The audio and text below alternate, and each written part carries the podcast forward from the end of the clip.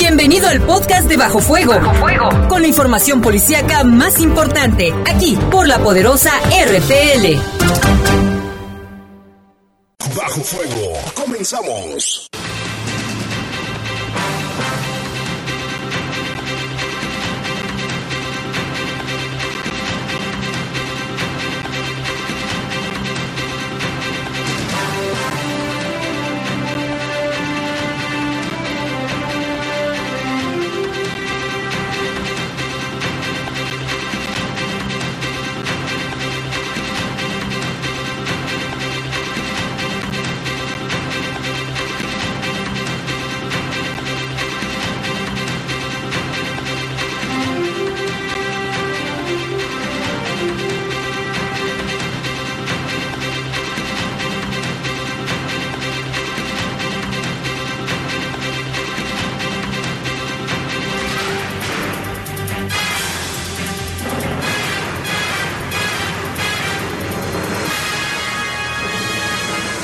Tardes, muy buenas tardes, gracias por acompañarnos en este caluroso viernes, viernes 15 de marzo del año 2019, ya estamos a la mitad del mes, ya unos cuantos días de que entre la primavera y también estamos a punto de iniciar un puente, un puente hasta el día martes. Les saludamos con mucho gusto en los controles Jorge Rodríguez Habanero, en control de cabina está nuestro compañero Brian Martínez, yo soy Jaime Ramírez y vamos a presentarle un avance de las noticias. Detienen a tres sospechosos de herir a un policía ahí por la zona de Agua Azul. Asesinan adentro de su casa a un hombre en Valle Delta.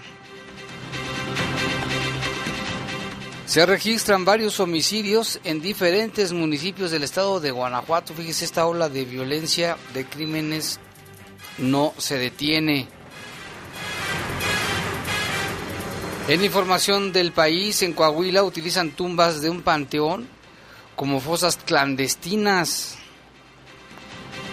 Y en información del mundo, pues sigue la consternación mundial por la masacre en Nueva Zelanda, luego de que un sujeto y otros acompañantes masacraron a más de 49 personas, hay más de 30 heridos, y el responsable, el principal responsable ya declara ante las autoridades, el gobierno de ese país lo lamenta decretan día de luto allá en Nueva Zelanda. No, eh, una masacre de las que casi no se han visto. No sé, de veras que al mundo nos patina. ¿Qué le está pasando a la sociedad? Nos patina el coco a todos. Y es que no es como estas eh, cosas del futuro que dicen que vamos a estar en guerra hombres contra robots. Aquí es hombre contra hombre. Aquí es esta es la guerra que estamos viviendo. Sí, eso era un supremacista blanco el que hizo y que estaba en contra de los invasores dijo que llegaban a su país de otras religiones, de otras razas. ¿Cómo ves?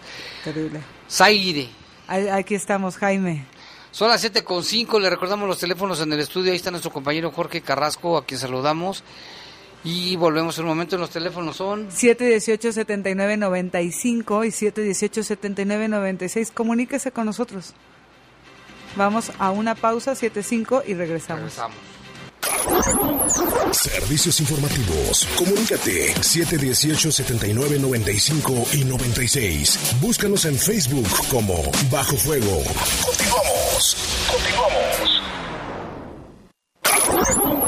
Servicios informativos de la poderosa RPN. Comunícate 718-7995 y 96. Búscanos en Facebook como Bajo Fuego. Regresamos. Regresamos.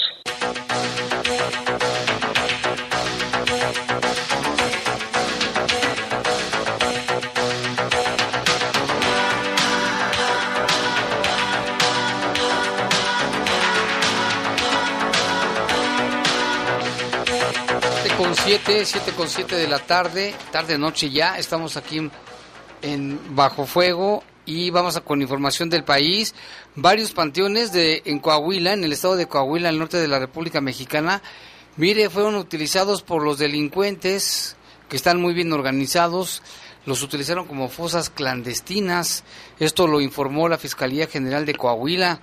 Trabajos de exhumación en los municipios de Torreón y Piedras Negras reportaron el hallazgo de más cuerpos de lo que se tenía previsto encontrar en las tumbas. Nos han pasado que tienes una programación de cuatro personas para exhumar pues al momento de llegar a una fosa te das cuenta que no hay una, sino que hay dos. Entonces, pues lo que tienes que hacer es proceder con la exhumación. Dijo el fiscal para la búsqueda y localización de personas desaparecidas en Coahuila, José Ángel Herrera. También señaló que tiene un registro de 400, 458 cuerpos sin identificar en fosas comunes en todo el estado, pero que esta cifra va a la alza. ¿Qué nos pasa? no hay palabras para esto y cada vez se encuentran más y más y son más personas desaparecidas y estamos peor que una guerra, Jaime. Estamos en la verdadera cultura de la muerte y no cultura de la vida. Tanto, bueno, nada, no me quiero meter en polémica, pero algo se debe de hacer, ¿no? Ya no, fomentar esos cojitos de, matanzas, este, también la información que uno maneja con cierto cuidado porque la gente por morbo o generan más ideas. Pone a ver todo eso y les dan ideas. Así es. Eso no pasaba antes. Todavía recuerdo, fíjate que estaba viendo unos comerciales de los comerciales de los noventas, cómo eran, y leía los comentarios a través de YouTube y de la gente decía cuando nuestra infancia era tan inocente y con canciones tan dulces la pasábamos tan bien, ahora cómo está nuestra sociedad toda violentada, ¿no? hasta en los propios comerciales vemos matanzas, violencia, no para, estamos rodeados de todo esto. Tiene, que parar, no sé cuándo, pero eso tiene que parar. Y gracias a una denuncia anónima, un total de 19 bolsas de plástico con restos humanos fueron encontradas en un canal de aguas residuales en Jalisco, informó la Fiscalía del Estado. Los restos encontrados fueron enviados al Instituto de Ciencias Forenses para determinar el número de cadáveres a los que correspondían los restos, concluyó la Fiscalía. De acuerdo al reporte de las autoridades, la violencia en Jalisco se ha recrudecido tras una ruptura al interior del cártel Nueva Generación que rivaliza con grupos criminales del vecino estado, aquí Guanajuato, por el control del tráfico de combustible robado. Usted está muy contextualizado de este tema. Apenas el 10 de marzo fueron encontrados siete cadáveres con huellas de tortura, uno al lado del otro, boca abajo, en la maleza, cerca de la carretera del municipio Unión de San Antonio, a 13 kilómetros del límite con el estado de Guanajuato. Así que pues hay una disputa. Sí, y, también otros cadáveres que encontraron pues, la semana pasada, no, sí, en esta semana, ahí por San Diego de Alejandría, que encontraron siete cadáveres, también hay ¿También? asesinados. Híjole, ahora sí que ya no hayas ni qué. Vamos con otra información. El asunto de Nueva Zelanda, que desde anoche ya le dábamos cuenta, bueno, pues ataques a disparos a dos mezquitas en Nueva Zelanda. Nueva Zelanda está cerca de Australia. Hasta en el continente abajo. En el sur del, del planeta Tierra, totalmente del otro lado del mundo, muy cerquita de Australia. Bueno, bueno, ataques de, disparos en dos mezquitas allá en Nueva Zelanda, llenas de fieles que asistieron a las oraciones del viernes, mataron a 49 personas, en lo que la primera ministra de ese país calificó como uno de los días más oscuros. Las autoridades acusaron a una persona, detuvieron a otras tres y desactivaron explosivos en lo que parecía ser un ataque racista planeado minuciosamente. Un video que aparentemente fue retransmitido en directo por el atacante muestra detalles horribles. El pistolero pasa más de dos minutos dentro de la mezquita disparando una y otra vez en contra de los aterrorizados feligreses, a veces volviendo a disparar contra personas que ya estaban en el piso.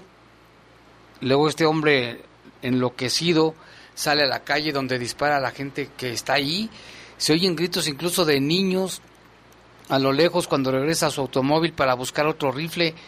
La primera ministra de Nueva Zelanda, Jacinda Ardern, dijo que los atentados ocurridos en dos mezquitas de la ciudad de Christchurch representaron un acto de violencia extraordinaria y sin precedentes en ese país y reconoció que muchas de las víctimas pueden ser migrantes y refugiados.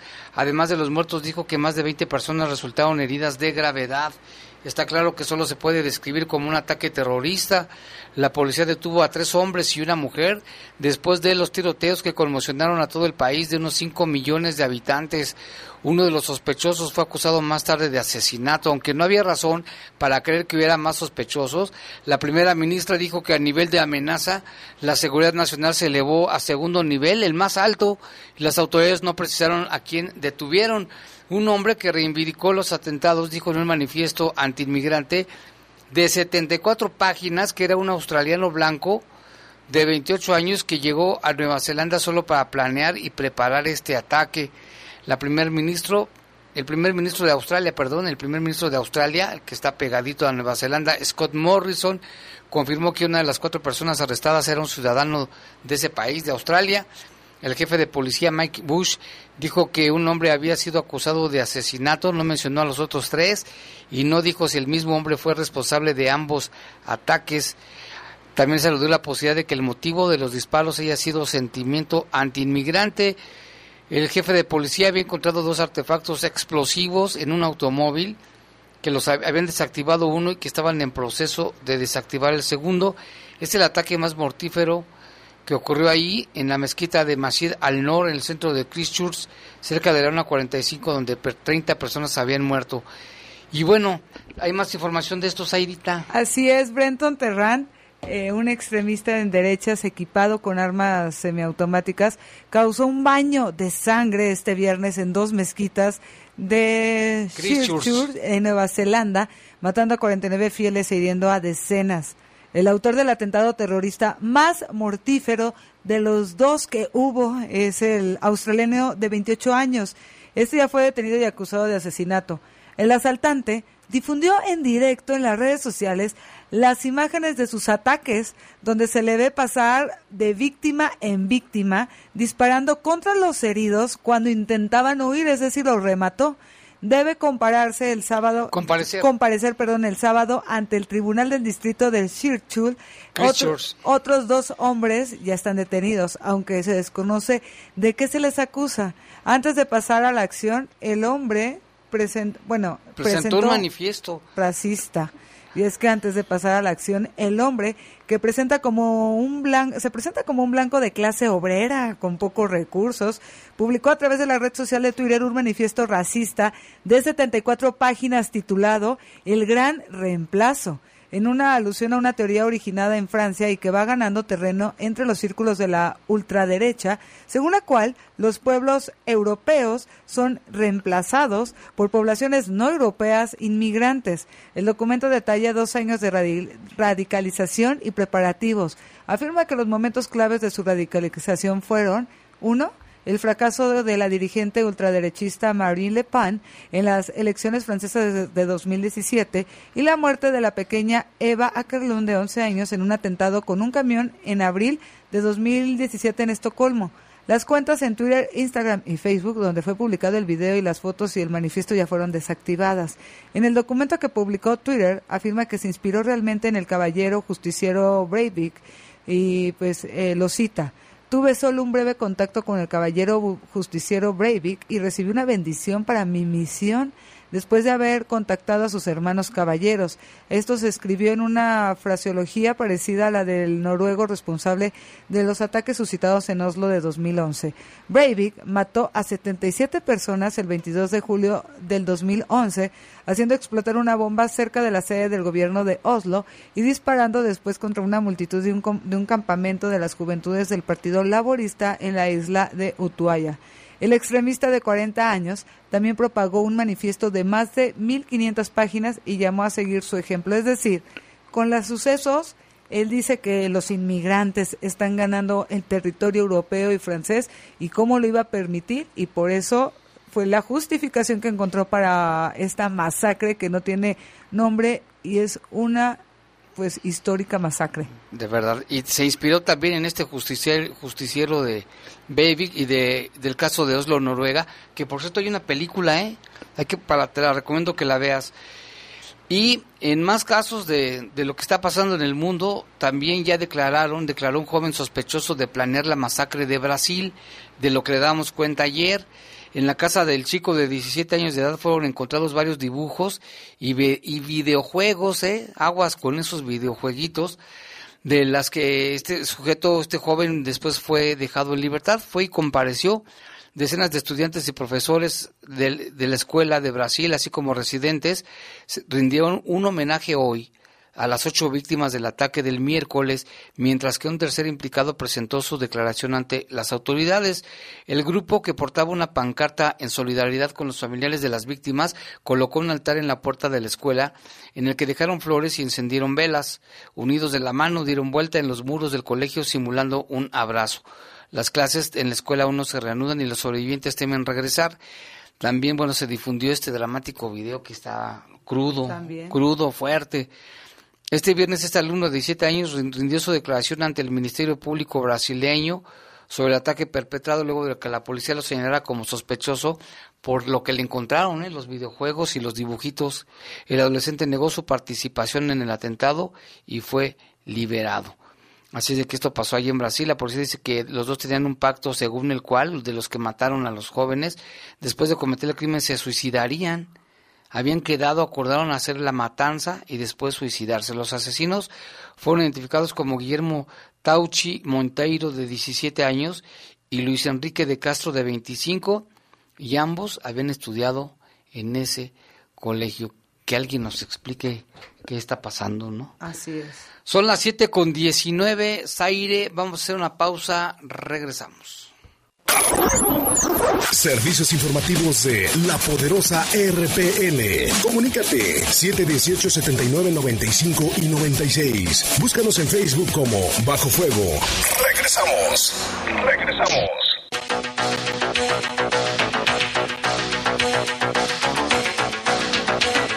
Ya son las 7 con 21. Yo sé que rápido.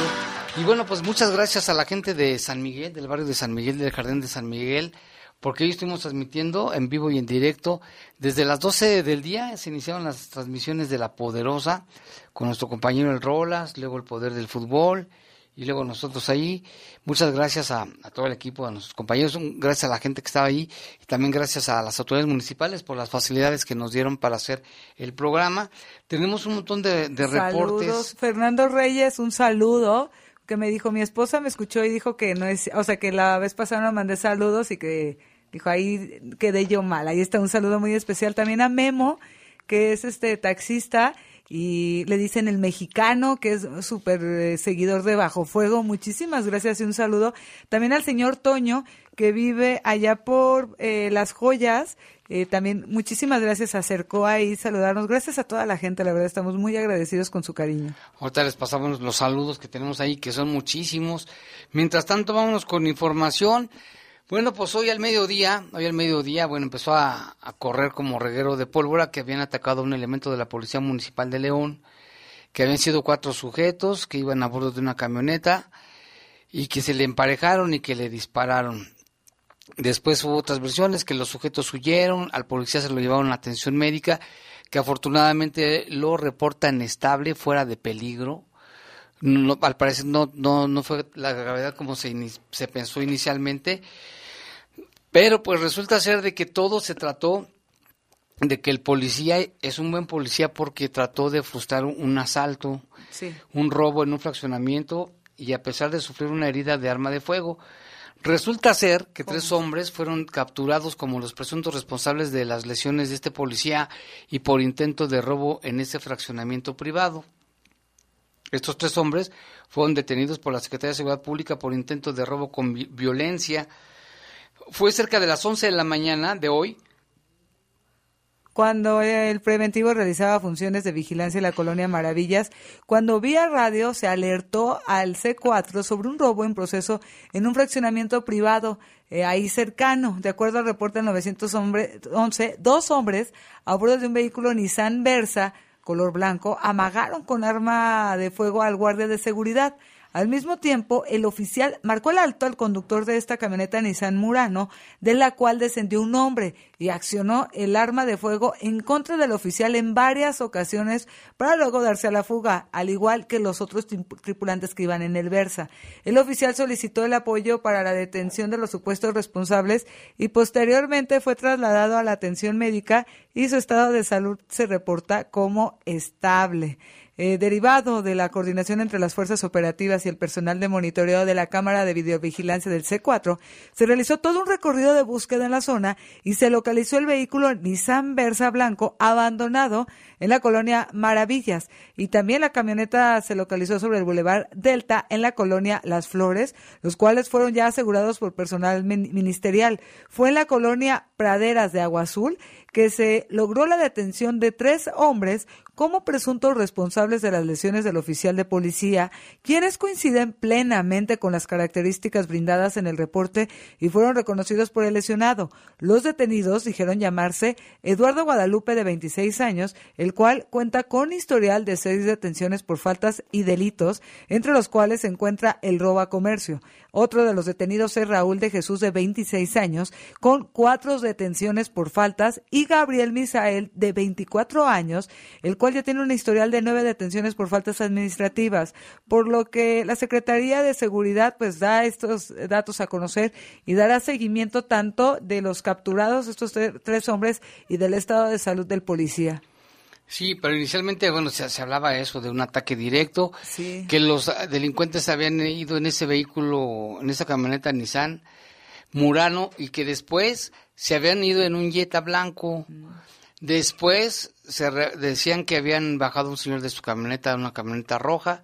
Se hizo el operativo desde acá, desde Agua Azul, hasta la zona norte de la ciudad, lo que es el libramiento norte, allá por los castillos, la colonia Maravillas. Incluso, bueno, pues estaban ahí los los convoyes, convoyes del, del ejército y finalmente ya tarde se dio a conocer que había, había, había cinco detenidos inicialmente, dicen que son tres, ya oficialmente. Incluso se acordonó la zona, llegaron ahí algunos medios de comunicación porque creo que pues andaban en la zona y fue reciente y se vio cuando estaban acordonados, hicieron transmisiones en vivo, lo que también generó mucha alarma en la en la población lo que ocurría ahí cerca del Boulevard Olímpica. Sí, porque fíjate que en ese lugar también ya habido, había, habían ocurrido, había ocurrido otro crimen. Un señor que vendía quesadillas, no sé si te acuerdas, hace un tiempo. Y, y según vecinos el ataque fue directo, pero bueno, pues a, ver en qué, qué resulta después de todo lo que aquí andan diciendo. Y mira, Saide, tenemos reportes de relacionados a la violencia que se está viviendo en el mundo, la masacre de Nueva Zelanda, la matanza en, en Brasil, y nos dice Gonzalo, las narcoseries que invaden la televisión poniendo una vida de lujos y exceso, incluso hay que comentarlo también, los narcocorridos que dibujan a los narcotraficantes como héroes en muchos municipios del país son prohibidos en radio y en bailes. Dice que esto también tiene que ver, pues sí, porque se, se pasan en las series. La serie del Chapo, yo, yo no la vi, vi algunos pedacitos. Yo sí la vi toda. ¿Y qué te pareció el Chapo? ¿Qué opinión tienes? Ah, lo ponen como un héroe, como una persona muy humanitaria. que Entonces, toda la gente que vio esa serie, y bueno, las personas que vieron esa, esa, serie me comentaban, no, es que el Chapo tenía razón, este, era buena gente. le digo, sí, pero ¿cuánta gente hizo adicta? ¿Cuánta gente mató?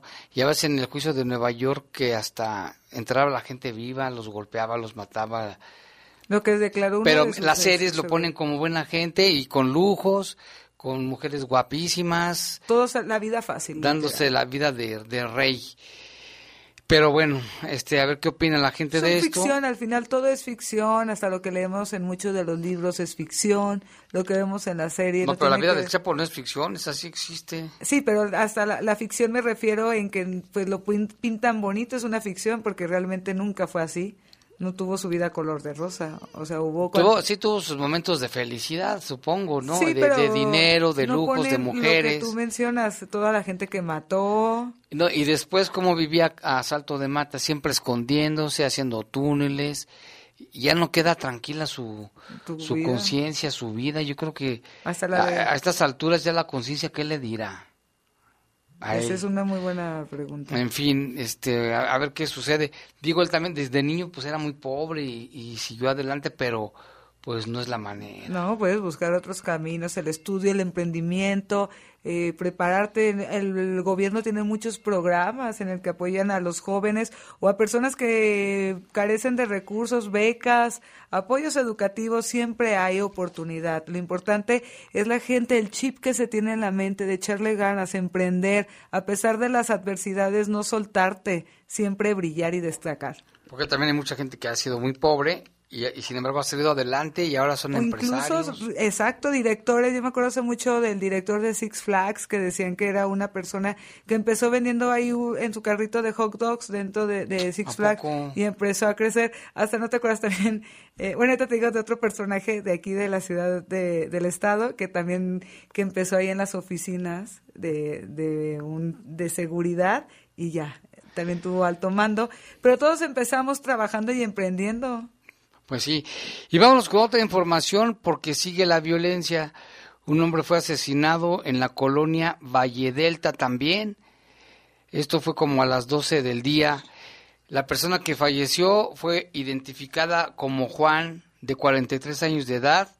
Este hombre fue atacado también a balazos en el interior de su domicilio en este fraccionamiento de Valle Delta. Esto fue en la calle Patras y esquina con Cérigo. Esta persona fue identificada como Juan, simplemente dieron a conocer las autoridades, de 43 años, vestían pantalón gris, una playera azul, a rayas y de los responsables no hay nada. Ningún rastro. Nada. Y en otro caso, Zaire también, Un joven. una agresión a balazos, un joven de 16 a uno de 23. Así es, un joven de 23 años y también vean las edades de todos los casos que estamos dando, son jóvenes que oscilan entre los 19 a los 28 años.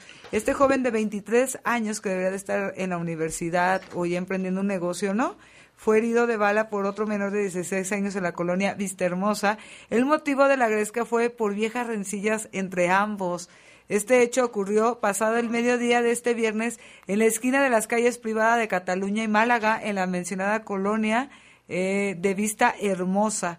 Fue a esta hora, al, al mediodía de hoy, que al 911 recibió el reporte de que este hombre se encontraba herido con un arma de fuego en el sitio y ya le comentaba, por lo que de inmediato paramédicos de bomberos y de elementos de la policía acudieron al lugar para atender el reporte. Al llegar ahí encontraron a Ezequiel de 23 años, quien tenía un balazo en el talón de la pierna izquierda. Los socorristas le brindaron la atención en el lugar y lo llevaron al Hospital eh, Regional de León en condiciones estables. Sobre su agresor, el joven menor de edad, solo se dijo que eh, quien lo valió pues fue por viejas rencillas entre ellos. Solo se limitó a decir que vestía playera blanca y pantalón de mezclilla. Y pues se dio a la fuga. Sí, esta información la publican también ahí el periódico Sol y el Noticias de este reporte, de este, fíjate, le pegó en el talón. Y este chavo de 16 años y con el arma, ya traían broncas. Pero ¿a poco no se pueden pelear a puños y ya? Exacto. Tienen que usar Armas. arma de fuego. Y bueno, pues vámonos con más información de lo que acontece aquí en la ciudad, de acuerdo con el Ministerio Público, un hombre que sigue sin ser identificado hasta el terreno baldío ubicado en la calle Vía Campos Otoñales de la colonia Fraccionamiento de Santa Julia, llegaron agentes de investigación criminal de la Unidad Especializada en Investigación de Homicidios para comenzar con las investigaciones por la existencia de un hombre ya sin vida. Los servicios de emergencia, dice el Ministerio Público, recibieron el reporte por parte de personas que pasaban por ese lugar y al realizarse la necropsia de ley se estableció como causa del deceso estrangulamiento. Lo ahorcaron, por lo que se trabaja en las indagatorias para el esclarecimiento de lo ocurrido. Estos ahí en frac- fracciones de Santa Julia, en este, en ese lugar, que al parecer sí tenía algunas lesiones, pero bueno, pues dicen que solamente fue por lo ahorcaron Oh. y piensan que no se descarta que sea por robo.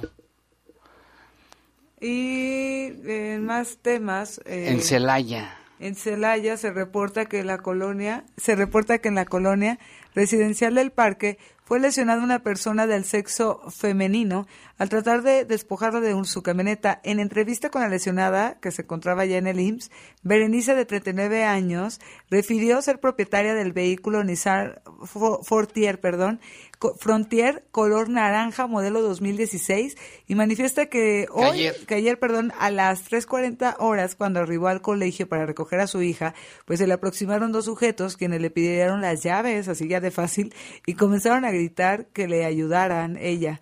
Y es cuando uno de los sujetos le disparó en la pierna derecha para posteriormente darse a la fuga con el vehículo.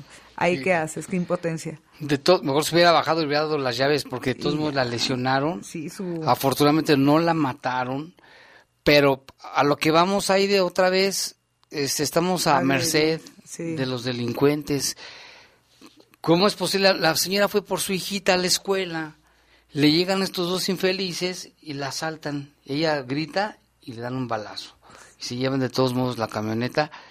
no, yo ya, no sé ni qué pensar. Ni qué, cómo actuar. A veces decimos, no, pues es mejor esto, pero no sabe, nada es mejor. Lo mejor es que no suceda. Que no suceda absolutamente nada.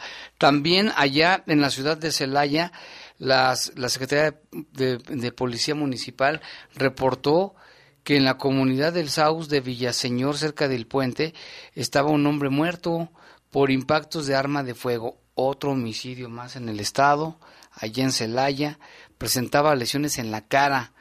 La agencia de investigación criminal dice que, bueno, llegó ahí, encontraron a esta persona en el, en el piso con lesiones en el cráneo. Al parecer, bueno, por producidas por disparo de arma de fuego, ya se inició una carpeta de investigación y pues otro homicidio más. Otro más en, que se suma a la estadística mortal en el estado de Guanajuato. De Guanajuato, pues ya dicen los de Querétaro que ya blindaron sus fronteras y los de Jalisco también, porque le tienen miedo a los de Guanajuato. No, no puede ser. Antes el estado no era así, no estaba pasando esto. Se descontroló. Eh, se reportó también en Celaya una persona sin vida, sin vida en la carretera panamericana, esquina aeropuerto, al cual se le apreció una lesión en la cabeza por arma de fuego. Al arribar al lugar se observa un tractocamión con un remolque con placas de transporte federal. Asimismo, en el lado del conductor se observó el cristal estrellado y a un costado del mismo en el suelo se localizó una persona del sexo masculino sin vida en posición de cúbito lado izquierdo. El primer respondiente refirió que a las 5.30 horas recibieron el reporte en donde le mencionaron la existencia de una persona tirada a un lado de una empresa, las cuales se desplazaron al lugar y observaron a esta persona del sexo masculino tirada a un costado de un tractocamión, el cual presentaba ya un orificio en la cabeza a parecer de proyectil de arma de fuego. La persona fallecida fue identificada como quien respondía al nombre de Ladislao, es dueño incluso del tractocamión. Lo quisieron asaltar. ¿Qué pasó ahí? Fíjate, en la esquina, que en la carretera panamericana, en la, en esquina con el aeropuerto de Celaya, pues también le dieron un balazo en la cabeza, fíjate, por robarle su, su, su, su ¿qué es su tractor? fíjate nada más, fíjate nada más lo que, lo que está pasando por el robo. Y bueno, tenemos más información en Celaya, otro, otro caso.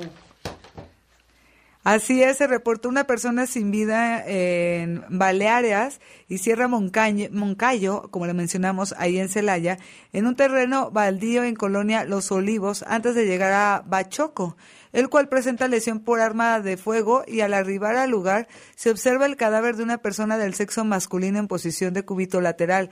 Presentaba líquido de color rojo en el rostro, es decir, sangre y una lesión a la altura de la parte abdominal.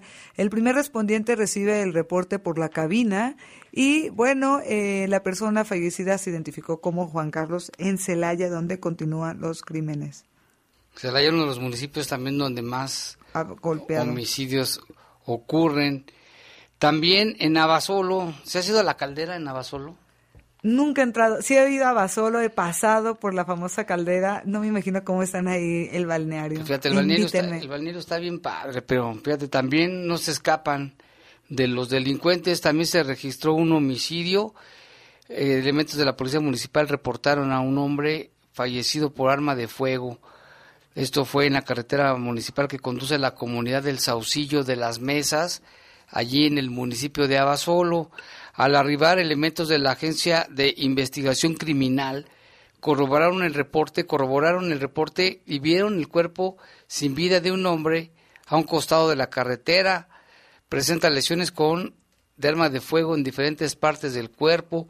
Se procedió a la CEMEFO para la necropsia de ley y pues otro más. Fíjate, ahorita llevamos dos de Celaya y el de Abasolo van tres. Tres. Ahora vámonos a Irapuato. En Irapuato también un homicidio con lesiones. El occiso, que es José Fernández de 37 años, pues es masculino, está sin identificar. También eh, fueron en total tres personas muertas y una lesionada.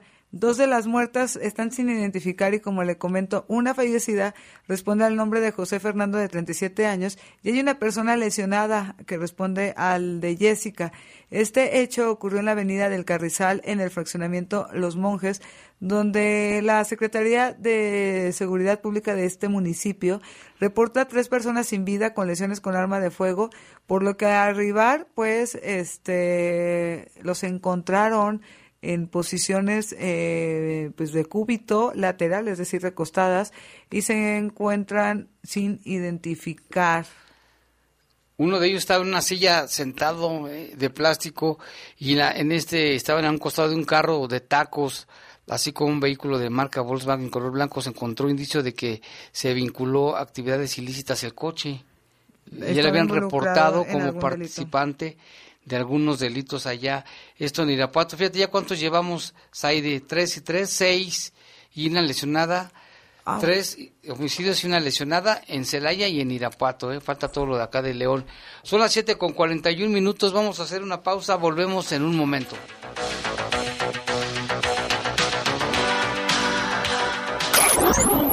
Servicios informativos. Comunícate 718-7995 y 96. Búscanos en Facebook como Bajo Fuego. Continuamos. Continuamos. Servicios informativos de la poderosa RPN. Comunícate 718-7995 y 96. Búscanos en Facebook como Bajo Fuego. Regresamos. Regresamos. 7 con 45, vamos con información, pero también tenemos muchos saludos de los que la gente que nos va a ver.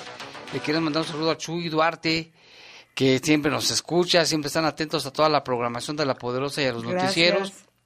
Al taxista que dice, mejor di que el mexicano, porque mi nombre el otro día no lo pasamos, pero es el mexicano. Le mandamos un saludo al mexicano. El saludo también, un saludo para el bombero, así le dicen, también a otra persona que es el el bombero y también para el chicano Méndez, fíjate que él dijo que era jugador de fútbol del equipo de Unión de Curtidores. Hace un buen, ahora se dedica a hacer este, ¿cómo se dice? Terapias y demás. Le mandamos un saludo al chicano Méndez, este que también siempre nos escucha y él a su vez le manda un saludo a Arturo Sepúlveda León, dice de la banda Sepúlveda le manda un saludo. Este fue, que decíamos, el chicano exjugador del club de curtidores. También un saludo para mi tocayo Jaime Flores. Ya. Que también fue y nos saludó.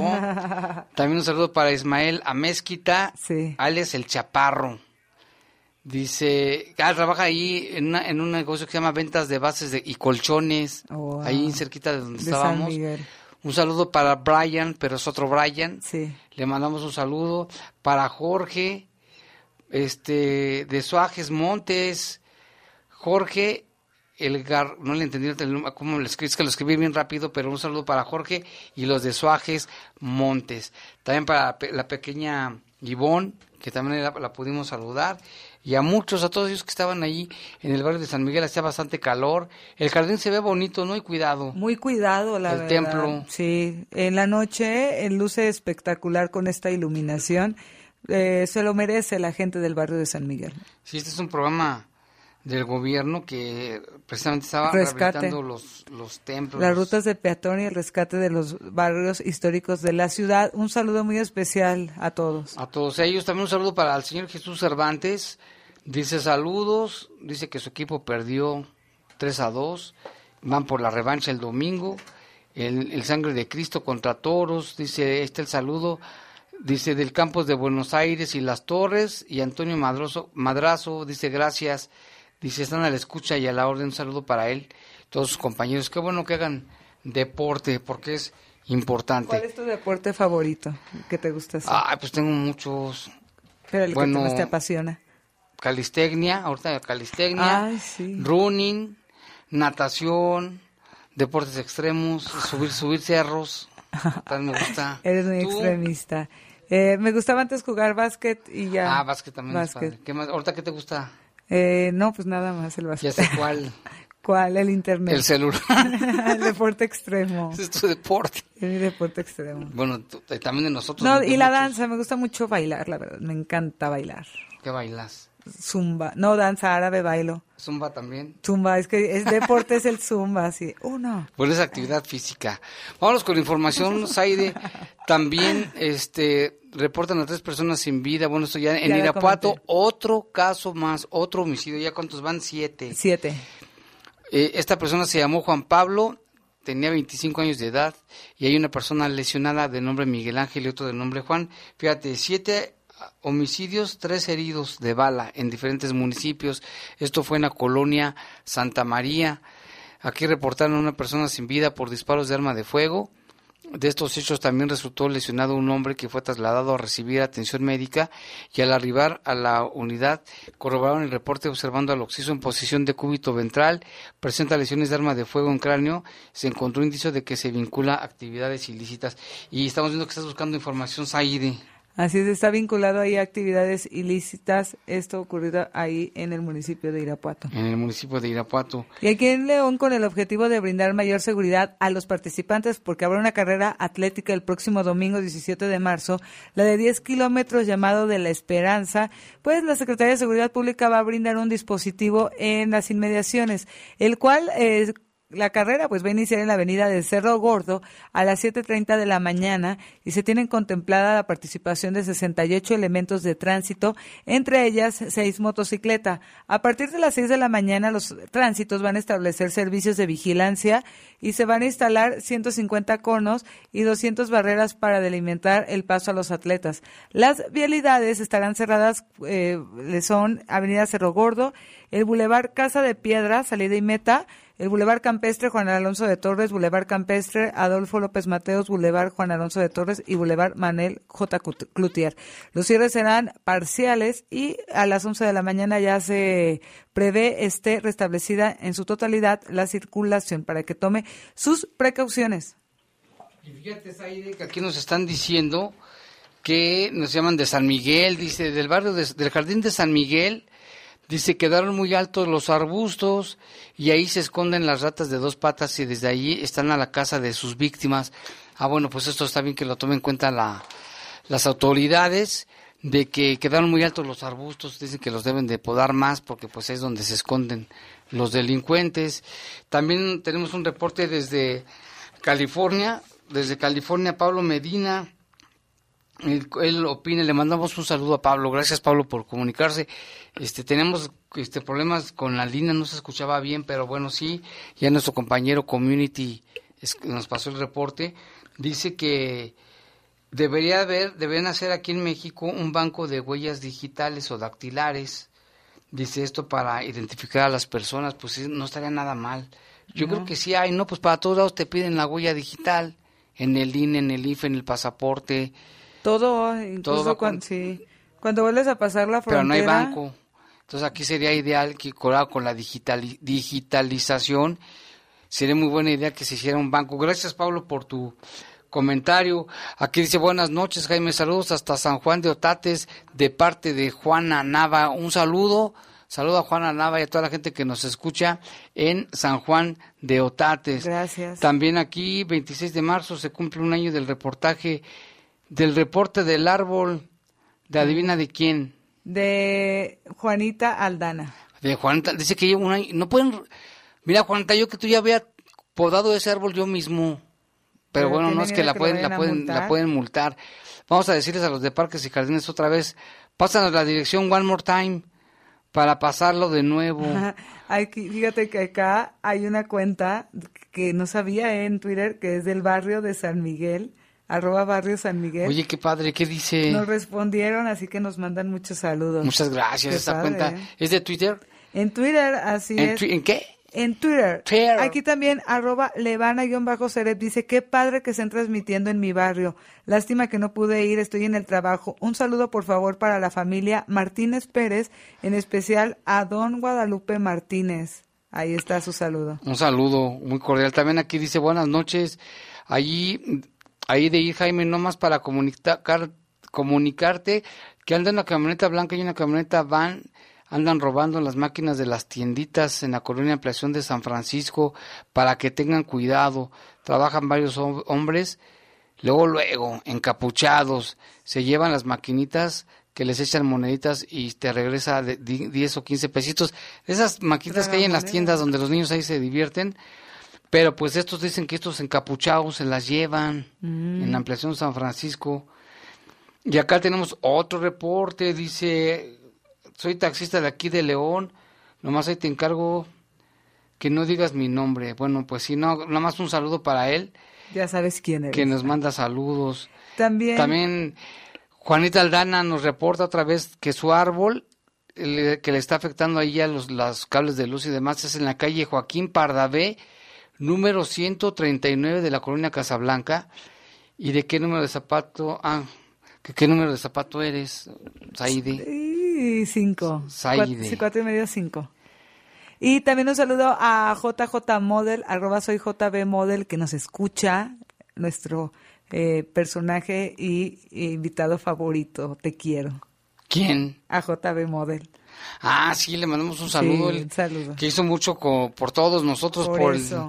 por la gasolina. Así es, un aplauso. También, bueno, tenemos información, fíjate Tengo que... información, fíjate. Espérame, espérame, espérame. Está más interesante esta porque Todas. acaban de ejecutar a un hombre en Purísima. Ah, ok.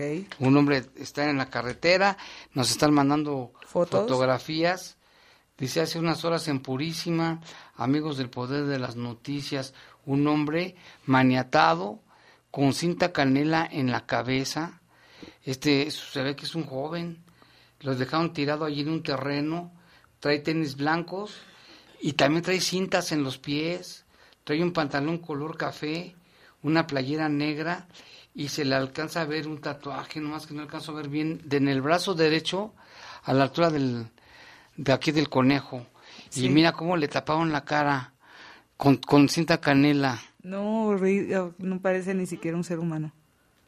Aquí nos manda que saludos del Chicas, un saludo al comandante Chicas, saludos, comandante, Saludos. que la pase bien, nos dice Juanita Aldana que saludos para el Chicas. Y este reporte de Purísima, pues sí, imagínate, ahora ya cuántos van con los homicidios, el de aquí de Ocho. León, 8, 9, 10, Diez. en estos municipios también dejaron por allí, ya sabes, un mensajito Y en esta zona de, de Purísima. Gracias por el reporte y las fotografías tan impactantes de este pobre joven que no sabemos cómo lo mataron, pero sí está impresionante. Así es. Y en más información, les comento a todos nuestros radioescuchas que a partir del día de mañana, sábado 16 de marzo, van a entrar en operación nuevas rutas de transporte. Será la ruta 2, la 68 y la 71, las cuales van a mejorar la cobertura de servicio. Le comento, esta ruta convencional 2 va a partir de la colo- colonia adquirientes de Ibarrilla hacia la zona centro realizando ascensos y descensos. Van a transitar Ruta 2, téngalo en cuenta. Nuevo León, Hacienda Echeveste, Ciudad Aurora, Valle León, eh, Colonia Hidalgo, El Retiro y Michoacán hasta llegar a la zona centro. La ruta convencional 68 va a partir de la colonia Real del Castillo hacia la colonia Valle del Campestre y su recorrido será en el Boulevard Hidalgo, Hermenegildo Busto, eh, José María Morelos, el Boulevard Cloutier y el Juan Alonso de Torres hasta llegar a Plaza Mayor. Y la ruta eh, 71 va a partir de la colonia Camelinas hasta llegar al centro y de igual forma hará recorrido en Valle Hacienda, Valle de Real, Delta 2000, Industrial Delta Sur, Real de Jerez, Villas de Santa Julia, Colonias de Santa Julia, Rinconada del Sur, El Paisaje hasta el centro. Cabe mencionar que el horario de servicio del transporte público es de 6 de la mañana a 10 de la, de la noche todos los días de la semana. Asimismo, con el objetivo de fortalecer las operaciones en el traslado de diversos puntos, la ruta alimentadora 21 a 21 va a modificar su recorrido circulando por el bulevar Hidalgo y manteniendo y descensos del lado derecho eh, en lugar de hacerlo ah, en el Hermenegildo Bustos. Para que tome mucho sus precauciones, esto se hace en el puente el fin de semana para que la gente se familiarice con estos nuevos cambios. Cualquier duda lo puede consultar ya a través de nuestras redes sociales en arroba el poder noticias y en las estaciones de transferencia. Así es, con reportes Aide. Este, aquí nos dicen, justo donde hoy atacaron al policía en Delta había una patrulla custodiando una casa de día y de noche, ya que ahí mataron a un señor que vendía quesadillas, sí, lo que Ah, lo que comentábamos. comentabas. Unos meses antes mataron a una persona del interior del negocio mientras almorzaba sus quesadillas, sí me acuerdo de ese caso. Aquí tenemos otro reporte, mándales un gran saludo y que tan cierto es que encontraron un ejecutado en la presa del Barrial en San Francisco. Fue en Purísima, este José, fue en Purísima, ahí cerca de, pues ahí está pegado a Purísima y San Francisco del Rincón. También aquí dice, este es el, sujeto al que balacearon ayer en la colonia Vivar. Nos pasan unas fotografías que ahorita vamos a ver con calma. De hecho, ya debe muchas muertes esta persona, ¿eh? que es el que mataron ayer. También acá tenemos otro reporte. Bueno, nos mandan un video. Tú tienes muchísimos reportes. Aquí un saludo muy especial al grupo de Giza de la basura, los que recolectan la basura también. Muchísimas gracias por el servicio que nos dan. su trabajo no es nada fácil, ¿eh? No, andar caminando también en las calles. No digas caminando, corriendo. Sí, los trabajadores, y nos hacen un comentario para la ciudadanía. Los trabajadores de recolección no deberían de trabajar durante las noches y, ah, y no por tantas horas. Ellos se exponen a peligros, ya ve el joven que murió hace unos días.